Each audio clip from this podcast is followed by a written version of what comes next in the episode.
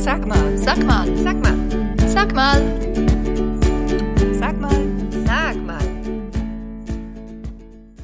Hallo zusammen, willkommen beim Mini-Podcast Sag mal des Alimentarium.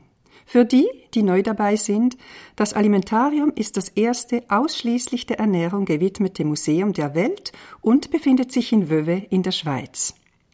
Wir haben diesen Podcast vor einigen Monaten auf Französisch gestartet, um verschiedene Fragen von Kindern zu Lebensmitteln und Ernährung zu beantworten.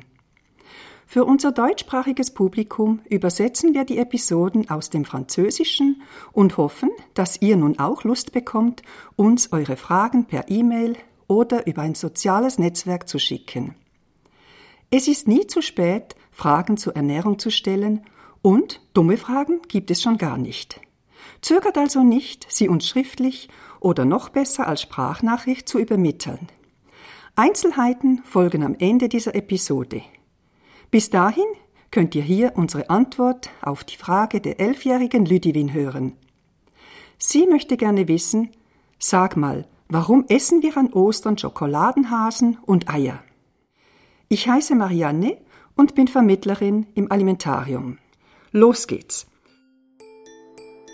Eine Möglichkeit, das herauszufinden, sind die Volksmärchen und Legenden, die man sich am Kaminfeuer erzählt und die von Generation zu Generation weitergegeben werden. Da ist zum Beispiel die aus Deutschland kommende Legende von der armen Frau, die keinen Pfennig besaß und ihren Kindern zum Osterfest nichts Süßes schenken konnte. Also versteckte sie Eier im Garten, denn Eier hatte sie genug, als die Kinder im Garten die Eier suchten, stand zufällig ein Hase im Gras. Die Kinder sahen den Hasen und glaubten, er habe die Eier gelegt. Gut, das erklärt den Hasen. Aber warum aus Schokolade? Nun, wie du vielleicht vermutest, hat auch das mit Deutschland und der Geschichte vom Hasen zu tun, die ich dir eben erzählt habe. Ende des 19. Jahrhunderts hatte man in Europa das Rezept für Tafelschokolade, wie wir sie heute kennen, entwickelt. Gern formte man die Schokolade als Objekte oder Tiere. Dazu dienten besondere Behälter, sogenannte Gussformen, die in speziellen Gussformenfabriken hergestellt wurden. Die meisten Fabriken entstanden Anfang des 20. Jahrhunderts in Deutschland. Sie verarbeiteten Weißblech, also dasselbe Material, aus dem man heute Konservendosen herstellt. Mit einem riesigen Hammer, dem sogenannten Fallhammer, schlugen die Fabrikarbeiter so lange auf das Weißblech, bis es die gewünschte Form annahm. Die Entwerfer der Formen inspirierten sich an der Volkskultur, wie zum Beispiel Legenden, und begannen Hasen und Eier zu zeichnen. Und so produzierten die Fabriken viele Hasenformen aus Weißblech, die sie dann als Schokoladeformen an europäische und sogar amerikanische Schokoladenhersteller lieferten.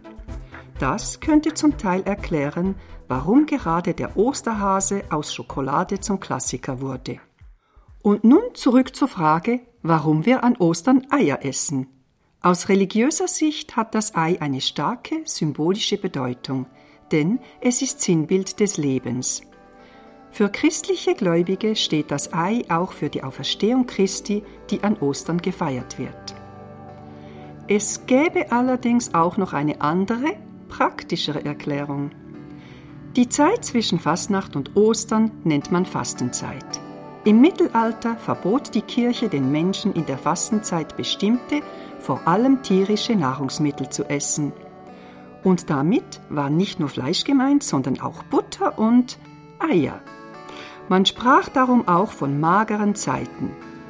War dann die Fastenzeit vorbei, hatten sich bei den Bauern große Mengen an Eiern angesammelt, die man rasch essen musste, bevor sie verdarben.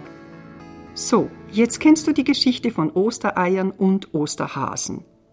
Wenn du knifflige Fragen zur Ernährung hast, kannst du uns deine Fragen als Audiodatei oder schriftlich an die E-Mail-Adresse community@alimentarium.org oder über ein soziales Netzwerk schicken. Es wäre schön, wenn du uns auch deinen Namen und dein Alter verraten würdest.